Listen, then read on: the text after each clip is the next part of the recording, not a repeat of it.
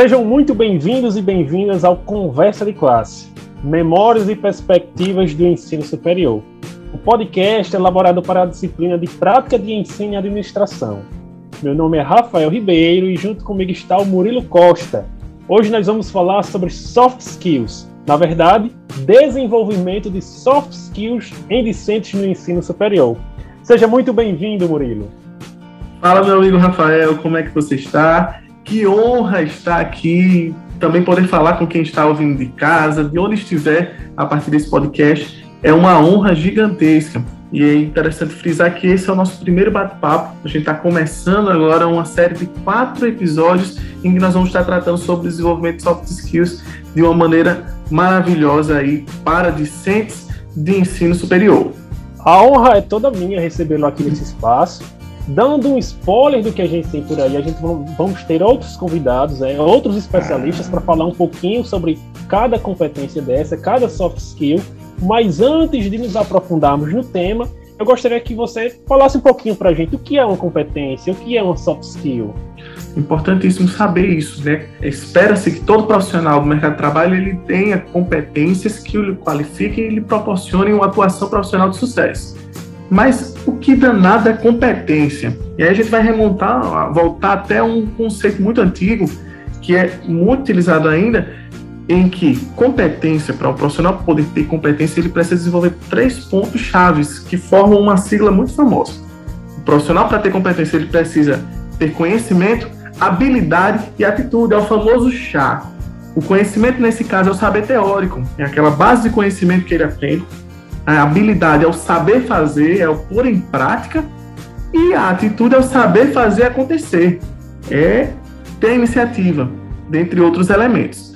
Só que esse conceito, como eu já disse, é um pouco antigo. E hoje nós estamos mais acostumados agora a ouvir dois termos vindos do inglês em que todo profissional precisa desenvolver hard skills e agora, de uma forma ainda maior, desenvolver soft skills. As hard skills são competências e habilidades técnicas que todo profissional ele desenvolve em, na faculdade, ele desenvolve em cursos, em especializações ou até mesmo na experiência.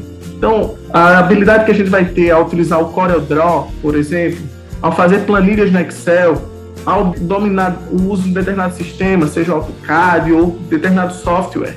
Isso a gente vai aprendendo em cursos e vão montando a nossa base técnica sobre algum conteúdo mas existe também as habilidades comportamentais, que são as soft skills, que são eh, relacionadas à forma com que nós lidamos com o outro, a interação com grupos, a forma com que a gente lidera, a forma com que a gente lida com as nossas próprias emoções. E, como eu já frisei antes, existe uma diferença principal, especialmente no aprendizado. As hard skills, elas podem ser desenvolvidas, podem ser adquiridas na faculdade, em cursos livres, mas as soft skills, são características que o profissional aprende ao longo da vida e aí chega um grande dilema.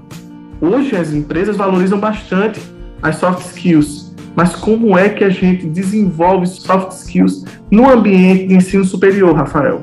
Essa é uma pergunta complexa, né? Essa é uma pergunta extremamente complexa que a gente vai deixar para o nosso ouvinte refletir sobre como desenvolvemos as competências, ou melhor, soft skills de nossos discentes como desenvolver as soft skills em sala de aula. Como o Murilo bem falou, isso é, isso é uma, uma característica extremamente relevante e muito buscada pela, pelas empresas. A título de exemplo, eu trouxe uma notícia sobre o tema publicada no portal Contábeis, publicada neste mês, novembro de 2021, que diz que as soft skills são mais valorizadas do que alguns conhecimentos técnicos para 93% dos RHs no país. Dados foram levantados durante uma pesquisa com mais de 246 empresas entrevistadas no Brasil. De acordo com o autor, os entrevistados afirmaram que é melhor o candidato ter soft skills mesmo sem o conhecimento técnico suficiente. Né? Olha que interessante. Mais uma vez, o dilema do, do conhecimento técnico versus soft skills. É, isso prova, isso na verdade mostra uma deficiência, talvez, das, da, dos nossos cursos superiores, em trabalhar isso, em trabalhar soft skills dos nossos egressos. O que é que você acha, Murilo? Sem dúvida, a gente vai ter currículos que não se preocupam com isso e, além disso, professores que acabam não tendo essa preocupação ao utilizar estratégias de ensino em sala de aula. Então, fica muito preso na aula expositiva e o que o profissional que a gente está formando para o mercado de trabalho acaba ficando com uma preocupação em, em segundo plano. E aí a gente retoma essa discussão que é extremamente importante e a gente também traz alguns profissionais, alguns especialistas no nosso encontro de hoje, justamente para falar sobre algumas dessas competências, dessas soft skills que são extremamente importantes para a atuação profissional. A começar pela Geisa Fabiani, que é especialista em liderança. Vamos ouvi-la, Rafa? Vamos lá. Liderança é a habilidade de mobilizar outras pessoas e fazer com que essas caminhem ao encontro de determinado objetivo. Um líder é muito mais do que um chefe. Um líder conhece a sua equipe, os seus pontos fortes, os seus pontos fracos e busca potencializar o desenvolvimento de cada membro da equipe, de forma que o desenvolvimento pessoal leve ao consequente desenvolvimento organizacional. Um líder possui uma visão de futuro para a organização, motiva e engaja sua equipe a manter o foco no caminho certo para alcançar o objetivo almejado. Entende que a sua equipe é composta por pessoas e que pessoas necessitam de um tratamento humanizado para que possam dar o seu melhor. Gerencia crises, fazendo o possível para que estas não afetem o desempenho de sua equipe. Um líder é muito mais que um chefe, né? Que bom quando essas figuras, né, são, é, estão presentes na mesma pessoa, né? Mas é muitas verdade. vezes não é a realidade. Mas ela foi muito feliz na definição. É uma pessoa que tem visão de futuro, que gerencia a crise, que sabe mobilizar pessoas para o, o atingimento de uma meta comum, né? Eu vou parar de falar por aqui, porque senão a gente vai entrar em outras competências que a gente vai discorrer ao longo do episódio. Né? A vontade é comentar, né? A gente tem que debater a sobre isso. Verdade, né? Então, para falar um pouquinho sobre trabalho em equipe, convidamos o especialista Tiago. Vai lá, Tiago, diz pra gente o que é trabalho em equipe.